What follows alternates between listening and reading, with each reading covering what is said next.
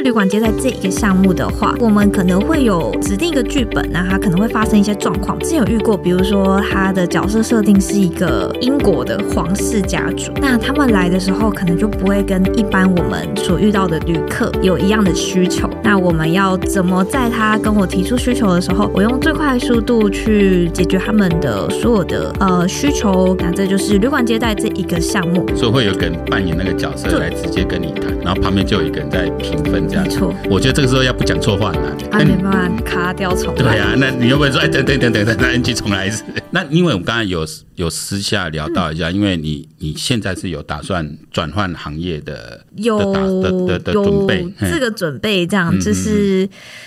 诶、欸，主要是说这个产业它本身就是不会说哦，就是让人做到非常的可能呃厌恶啊等等，但。呃，就是讲一个非常现实的话题啦，嗯、就是是薪资的一个问题占的比较大的因素。嗯、对，对对对。可是像你跟国外这些朋友，那他们也是这个行业的朋友，是他他们那边的薪资待遇是怎么大概怎么样？我能够说，这就是跟我们的观念很不一样的地方。嗯、呃，亚洲人比较有储蓄观念这件事情。啊、对，那在欧洲的话，他们比较比较不是这么这么重视，他们可能觉得说。就是在欧洲有一个特别的呃饭店文化，它叫做就是那种呃应该叫度假村。嗯嗯，它会比如说雪季的时候，它这个度假村会开这个工作圈，那我包吃包住，我包你一部分的薪水。嗯，那你就是这三个月来我这边工作，然后三个月后好。我们这个饭店就关了，因为雪季也结束。对，那他们就会去下一个，比如说这个地方是专门做夏天的，嗯，做可能呃骑马等等，他们有这种活动。嗯、那我再去这个 resort 再待三个月，然后下三个月我再去别的地方。嗯，他们有点像是这样子到处漂泊。嗯，对对对，他们这样的话就可能不会有所谓的。薪资，因为他的工作就是包吃包住，嗯嗯，对。然后再者是，他们有些人是大概十四岁就开始工作，嗯哼，对，我那时候遇到的意大利选手，他因为那时候他就说他已经是饭店的那个前台经理了，嗯嗯，对，所以他的职称其实非常。大，可是他跟我们一样的年纪，嗯、对，所以我们说，那你什么时候开始工作？他说，在意大利，他们十五岁就开始工作，嗯、所以他已经有八年的工作经验了。嗯、对，那当然，他的呃所谓的可能薪资就不是一个问题。台湾的低薪现象，其实也不光台湾啦。是其实我后来看一些资料，在其他国家有有一些发展国家，他到一个境地之后，他的低薪现象会会长存。但是我们的服务业偏低，这还是个事实。低薪可能是短期内无法解决。但是除了这个之外说，说那那我念了这个职科，比如一般念念观光或念这个呃旅馆餐饮这一类，那那是不是还有其他的？呃，职业发展、职业发展的机会。其实我觉得读光光的话，它的好处还是在于你的弹性会够大。嗯，对，因为其实光光这个产业的话，就是你一直多学多看，很多都是在你的所见所闻。嗯、比如说在饭店工作好了，这算的我的职场经验有两算两年好了。对，那这一段期间，我觉得最主要就是你可以观察到，哎，那会来住你这个饭店的客人客群大概都是什么样的人？嗯对，你会了解到，其实哦，有这么多的不同的公司，那分布在这世界各地，你会认识到这些客户。甚至说，哎、欸，你很多外国客人，你可以在这边就是交个朋友，因为他们大部分可能会住半年的时间。嗯、那这段时间，你可能就是他们每天来跟你打招呼啊，嗯、那你可能每天会跟他小聊这样子。嗯、对，所以其实，在饭店工作，我觉得在国界开放之后，它增加了我很多的世界观。我知道说，哦，有这么多的哎、欸、公司，它可能是专门在高雄做这种风风力发电啊，嗯、做核能做什么都好。对，所以就是会觉得哇，我好像。增广见闻，那也是因为这样，我才有去考虑说，哎，那我是不是其实有其他的兴趣，可以想去做其他的产业？嗯嗯，对，其实也是因为这些客人，然后让我去对于这个世界有更深的一步认识。嗯嗯，就好像我有一些朋友本来是做空服员，嗯，可是他们可能做几年之后就转到其他行业。啊，对，哦，所以说就就就也都各自发展不错，就它是一个过程。它未必就是你的人生的一个终点，但呃，走服务业说观光业也好，他在旅馆这种呃国国际旅馆工作，是当然空服员，其实你就可以认识更多，你就了解更多产业。那但还有一点就是，你可能要更积极的去认识人找，找找机会，因为你们工作其实就在解决人跟人面对面的时候的问题哦。他可能有怎样怎样，你必须解决问题。那你会觉得这种像我们调那个内向型，我要怎么去破冰？这个有一种状况就是像你是这种在行业里面的，在你的呃生涯里面，可能这个这个是你的客人客户，然后你要怎么去跟。对方建立建立这种信任，这就像玉林哥刚刚讲，就是你就是可能在问的时候，会当下先想到说，哎，这个人会不会拒绝你？嗯、对，所以有时候会因为这样。不敢开口，可是因为如果像你说工作遇到这么多客人，好了，就是最主要当下就是你不要去想他会不会拒绝你，对，因为今天我就是可能像你是出三一，我如果听到你的哎回应是也很热情，其实我觉得这我对我来说工作中是很开心的，嗯、对，因为哎我让你印象有就是让你有印象深刻，然后诶我们的互动可能就看到，我觉得看到人的微笑是一个很关键的重点，嗯嗯对对对，就是诶我觉得这个人对你笑，其实他就是代表他对你的。防备心没有这么重，对，所以。这时候可能就是说，哦，如果我今天问这个人，诶，问这位客人说，诶，你今天是来玩吗？这样子，那他可能就是比较冷淡，就说，哦，嗯嗯，好，那我可能大概就是也会观察到说，哦，那他可能不是希望我占用太多他的时间，这样子，这样我就会跟他说，如果说，呃，你入住期间还是有任何需要的话，你还是可以让我知道，嗯、那我还是会跟他自我介绍说我是谁，比如说我会说，哎，我是 Jolin，、嗯、那入住期间如果你还是有任何需要的话，你可以直接让我知道，或者说你可以打个电话。那这样子的话，他们就是也会觉得说，哦，好像我呃可能不太想跟你有互动，可是至少你还是让我知道说，我今天在这里发生什么状况，我至少可以知道我可以找你。那这就是工作中的时候怎么去应对进退，关于呃他是比较不愿意回应你的类型的话，对对对，然后再再回到刚刚讲，就是你在就是负的破冰的时候，你就什么都不要想，你就是觉得说，好，我今天就是来交朋友，反正一定会有失败，一定也会有成功嘛，嗯，对啊，那你也可能在这段对话中，你遇到你人生这辈子的贵人，说不定，对，像你，因为你在你也在蛮多饭店实习的，那你没有？印象比较深刻，碰到成功的个案处理的这个经验，反正奥客，然后变成你的呃好客人，或是诶、欸、有一个蛮好客人，然后跟你有什么呃互动，让你觉得哎、欸、受益蛮多，就哎、欸、我做这行业真的嗯真的获得不少。如果讲一个我印象比较深刻的话，就是我之前在呃台北某字母饭店实习的时候，嗯、对对对，那时候因为呃还没有开放国界，所以商务客呃商务的外国客人其实没有那么多，哦、对。对但是那时候我们就发一封信，就说：“哎，我们最近会有一个 VIP 来住。”然后想说：“哦，这 VIP 是谁？他是 LV 的，就是亚太区的总经理。嗯嗯嗯”然后那时候他来住三次，三次 check in 到 check out，全部都是我遇到他，就是非常奇怪的一个缘分，有缘分，对，非常有缘分。然后就是我同事几乎没什么人遇过他，都一直是我遇到他，所以他到面都已经对我有印象。然后我可能就有跟他聊说：“哦，我现在是在实习，对我之后还要回去完成学业。”然后那时候他就说：“哦，真的吗？还是说，如果你之后真的有兴趣，他就递了一张他的名片给我，嗯、对，然后说反正可以保持联络，嗯，对。所以那时候就是，我就想说，哇，我居然收到了 LV 的总经理的名片，那张名片就一直就是我其实一直都有带在身上，哦、对的，没有。”赶快发信给他。有我，我可以去 LV。好，我好像可以买 LV 可以打折。没有，没有，就是上班。对，对因为因为我我之前听到一些传说啊，嗯、像呃我们这种呃旅馆餐饮系同学去去实习是不知心的，甚至有时候还要自己付钱买制服啊什么，因为通常他们的行头也都蛮不便宜的。是实际实实习的状况在哪？哎，除了是你你有些实习可能是因为成为国手是经过。呃，部里面劳动委去去安排，或者还是说，其实都是学校这边的安排的实习比较多。诶、欸，我自己的话是完全是照学校的方式走，对对对。嗯、那因为学校这是有签就是合约的，所以会有资薪啊。那比较不支薪的，我觉得这可能是现在的少数。嗯，对对，多多少会一样，但是你可能是拿到基本薪资啊，就是至少个基本薪资，至少有个基本薪资。那劳健保当然是一定都要有嘛，合法的的工作，所以它还是有一些基本的保障。所以这个呃实实习不用钱，那是谣言。目前还没有听到。对，即使是这个，因为我听到说，呃，非但不要，然后甚至有些餐饮学员他是要自己还在付钱，因为你要大量的使用人家的这个设备，甚至使用材料，你甚至要付钱。那应该是因为这个，像餐饮大学算是我们国内指标，应该是没有没有这样的事情嘛，那是是大家的的流传的谣言。对，希望希望不要是真的。那破破除一下留言，那我们再谈一下未来的。计划哦，这给我们一些一些一些学弟妹参考，说未来职业发展。前面也在提到说，你可能有意要转换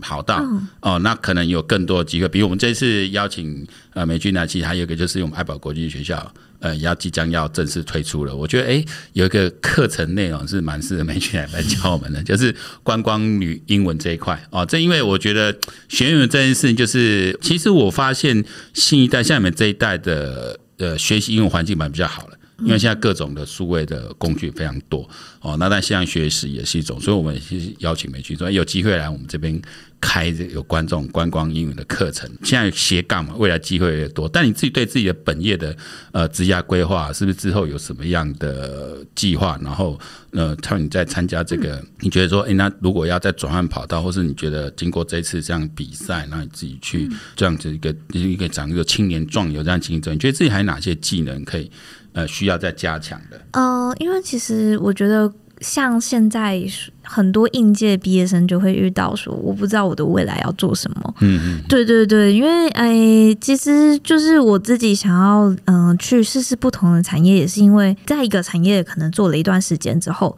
你会开始思考，你在这个产业的长期的目标是不是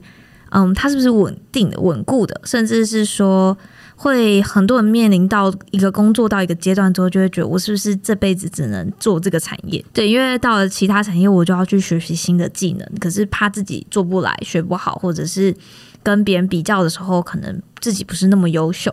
对，因为其实这些东西一的这些想法一直在我的脑海里面。对，我也会开始思考说，那我今天如果就是这个身份好了，是这个职类的国手。那我是这辈子都只能在饭店里面工作，嗯，对，这这件事情也一直在我心中有一直这样的想法。可是我就是让自己说好，那我再去试一下，我去试一下，我给自己可能三十天好了，我这样这三十天我去用心感受一下这个东西真的是不是我喜欢的，嗯，还是说其实这就是我人生的一个过程，我有了国手，然后累积了我的嗯，不管是周围的人脉经验，然后再到实际工作之后，去累积了我在面。对社会的这个社会适应力，那我也在给自己的这个期限之后，就大概知道说，哦，那我好像可以去试试其他不一样的工作形态，比如说办公室的工作形态。对，所以，嗯、呃，我觉得自己要在加强地方，当然就是你去到了一个新的产业之后，嗯，他的专业技能，嗯，对，然后再来就是我面对不同工作形态，我人与人之间的沟通。要怎么去应对？因为以前的话是对外嘛，我就是会面对都是客人。可是如果我今天换了一个工作形态，我可能是要对内，我要跟我每天都会见到的同事，我们要怎么培养好一个彼此的默契？所以这是我要去学习一个新的课题。嗯，像我们最后一个问题就是请教，本来想说下一次就要找你来，就谈英语学习、外语学习这一块，自学这一块，那是。我想，呃，让我们起先起个头，先打电话下子，就是说你的自学就是属于新时代的自学。你知道，开始看 YouTube，可能看国外影片很有趣，可是我有点听不太懂，那我去学。那你这段利用 YouTube 学英文的这个。这个小小技巧可以跟我们提一下。其实我们多读技术呃技职学院的呃技职体系的同学，他蛮早就把那英文放弃了。其实其实不需要，因为它就是一个工具。其实你你任何时候想再去学都可以学得来。那其实现在工具真的非常多。嗯，跟跟美军可以教我们一下，你怎么样太就是看 YouTube 或看你一些喜欢的内容、一些频道的时候，你可以从中也可以建立自己学习英语的习惯。就是不管你喜欢看什么，好了，就是最重要的是你要怎么去学的把。去戒掉看中文字幕这件事情，嗯，戒掉看中文字幕，嗯嗯，虽然说非常的困难，很困难，我到五十几岁都还戒不掉，没错，我后来还忍不住把它贴回去，贴回去，我现在有没有习惯说我看英文字幕好了。可是呢，这好快，我还是对，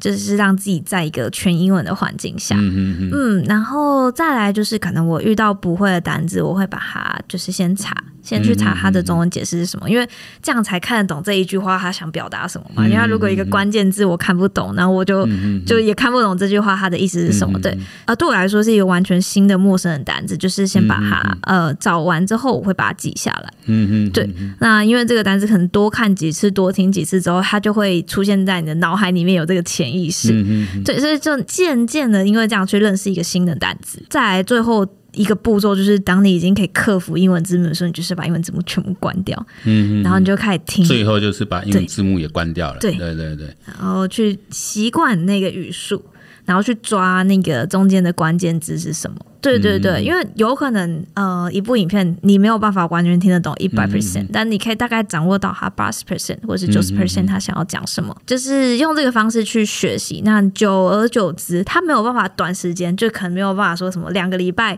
我可以从多益两百分进步到多益六百五。对对对，因为这。这个的话，就是你日呃日积累月下来的，嗯、对，然后你就会可能从两年前到两年后，你会慢慢感受到说，诶，那我好像在英文，比如说之后跟客户讲话，我会越来越顺，因为我每天都在听，我每天都在看英文，嗯、我把我自己沉浸在那个环境下，嗯、对，所以有时候我的思考逻辑会慢慢的有英文加入进去，就给自己打造一个环境，对。可能每天要给自己一个时间，我就是。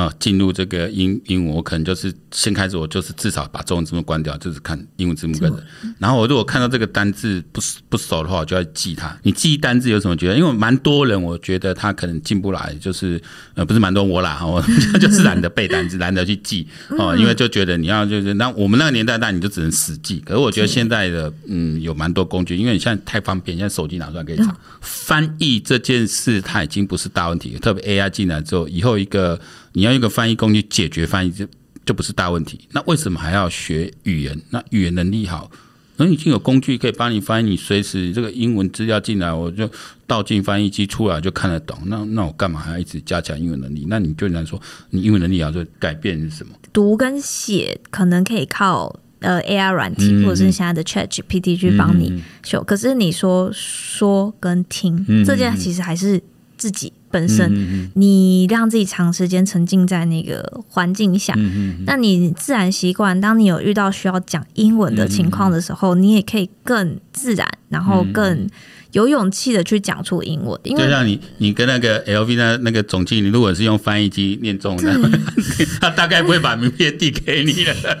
就是因为人跟人的那种情感流动，还是要从我的嘴巴讲出我的。even 我可能语言能力没那么好，可是你是可以感受到那个情意的流动，对我们才会有情感的交流产生嘛。错这个是机器没办法帮你取代的。那你在练习自己口说，因为我我我像我一开始听你讲，就哎。欸那个包括像我像我那那人啊，因为他都长期在国外工作，他就我说哎，这个这个这个美君这个美眉这个，他的发音很好听啊，就是已经 接近 native speaker。那你自己怎么去说？大概对我们来讲，对非非语言这个语言题大概最难听，可能呃你猜不猜？猜久了可能还听得懂中文，肯定要怎么说的时候，那说的时候当然一方面你的牵涉到你自己本身词汇的基础，另一方面就是。嗯，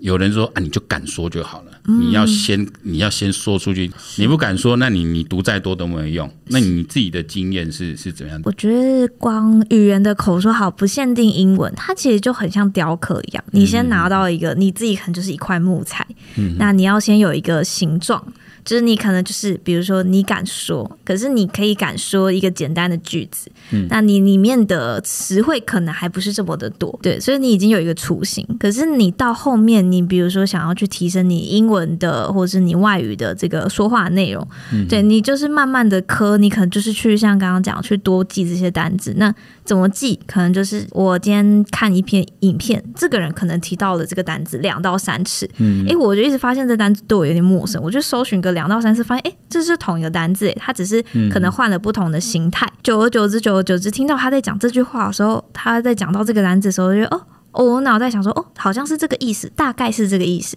所以再回去，我就会检查哦，对，没错，就是我记得这个意思。然后以后这个字就慢慢的进入我脑海里。然后我以后讲的时候，我就想说好，那我就先用这个我先最近学会的单字，我就把它讲出来。嗯，对。然后，当你的单字量提升，你的讲话的层次可能也会提升。嗯，再来最后的话，我觉得就是去模仿，嗯，所谓的母语人士怎么讲。比如说英文，它就分成美式英式或澳式英文。嗯，对，所以我自己是很喜欢英式英文。嗯，对对对，就是英式英文的说法，我很喜欢它的用字跟它的发音方式。所以那时候就是会有点去刻意学习，可能一开始就是会听的。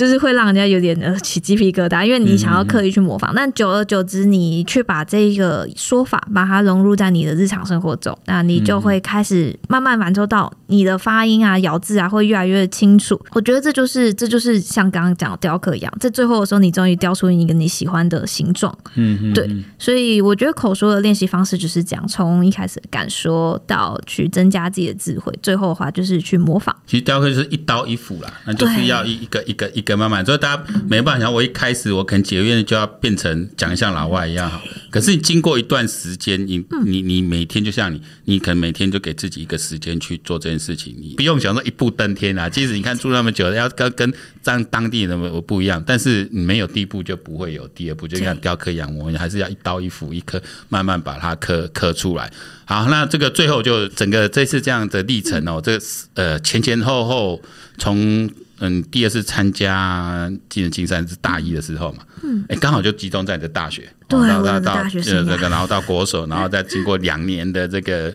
漫长的培训，然后到最后画下一个完美的句点，在国际竞赛取得优胜。这个四年你比较简短讲一下你的。呃，一个感想，为我们做决定？说，但是你对你最大的收获，或是说，对于有些呃，可能后辈还在犹豫，我到底要不要投入竞赛或怎么样？可以可以给他给你分享一些经验，说勇敢的踏出你第一步。好，就直接讲最明显，我现在可以坐在这里，嗯，对我现在可以坐在这里，我觉得这就是一个最大的收获。嗯、对，因为嗯、呃，四年的时间，其实老实讲，呃，说长也不长，说短也不是很短的一个时间。但你牺牲掉了你可能玩乐的时间，嗯嗯对。但你最后的话，你可以回到，就是回到自己身上，发现，因为毕竟人生就是这么长。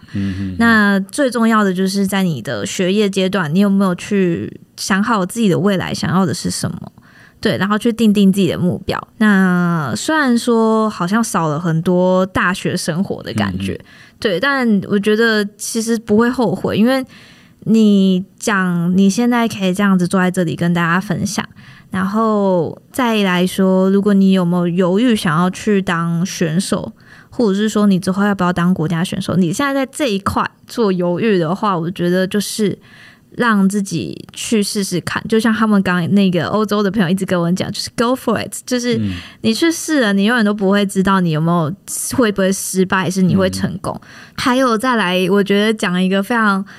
呃，直接的话就是，你当了国手之后，你可以想象你可以存到多少钱。对，虽然如果是年薪百万的话，有一点就是有点没办法跟他们相比。可是我觉得我的经济条件就可以比可能刚毕业的很多新鲜人来说，呃，会好很多。那我也可以在做很多事情的选择上面就。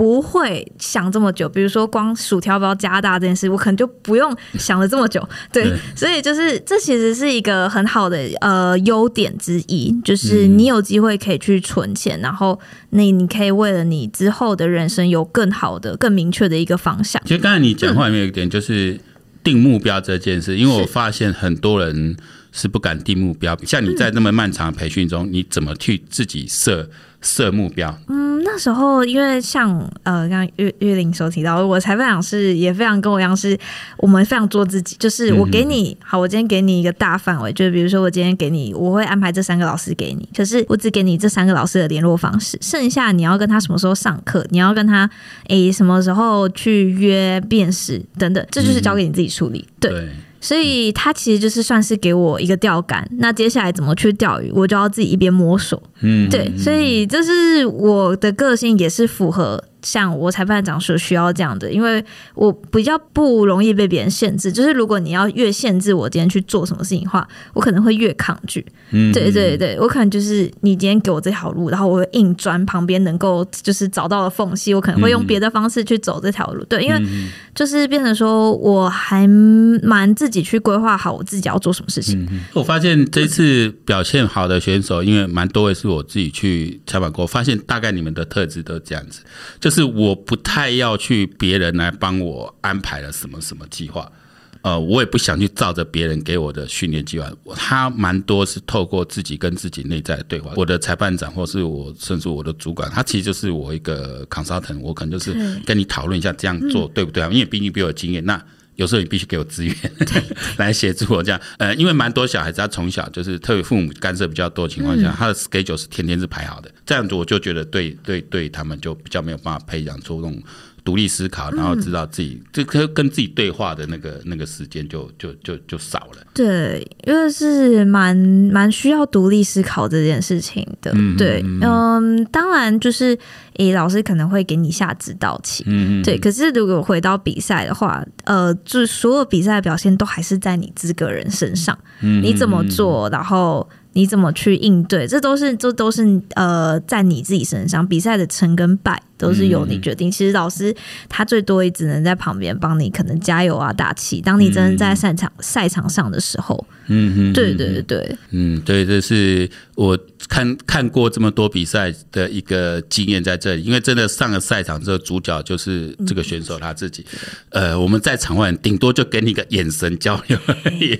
哦，不要去期待说帮忙，所以也不要。在训练的时候，就是把它排满了哦，让他嗯只能按照指令做事，那都不是一个训练的一个一个方式啊。那今天非常谢谢美军来我们节目，那之后我们还会再开启不同的合作方式，也许有机会再邀请你来、嗯、来来帮我们再呃分享一下你的工作心得。嗯、那我们的呃我们这期的爱宝科技志节目到这里结束，谢谢，拜拜拜拜。拜。